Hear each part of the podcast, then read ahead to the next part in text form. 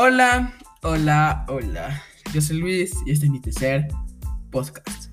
Y en este podcast vamos a hablar de cuál fue el primer juego para teléfono y de qué se trataba. Comenzamos. Lo que conocemos como Strike y que formó parte de distintos modelos de Nokia durante el año 90 fue programado en 1998 por Stali Armanto, ingeniero de diseño. Se trataba de un juego monocromo o que apareció por primera vez en el Nokia 6110 y Nokia 3210. Se manejaba con las teclas 2, 4, 6 y 8 que hacían de botones direccionales. En 2009, Nokia daba la cifra de 350 millones de teléfonos y dispositivos vendidos con el juego Strike instalado.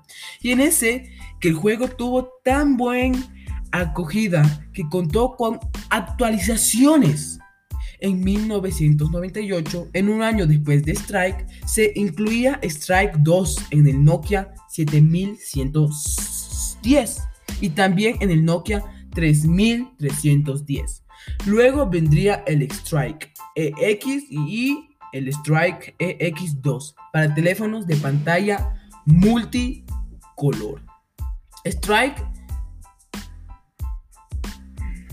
Strike 1997, Strike 2 1998, Strike EX 1902 y Strike Cast 2005 y Strike Excencia 2017. Esos son todos los Strike que existen.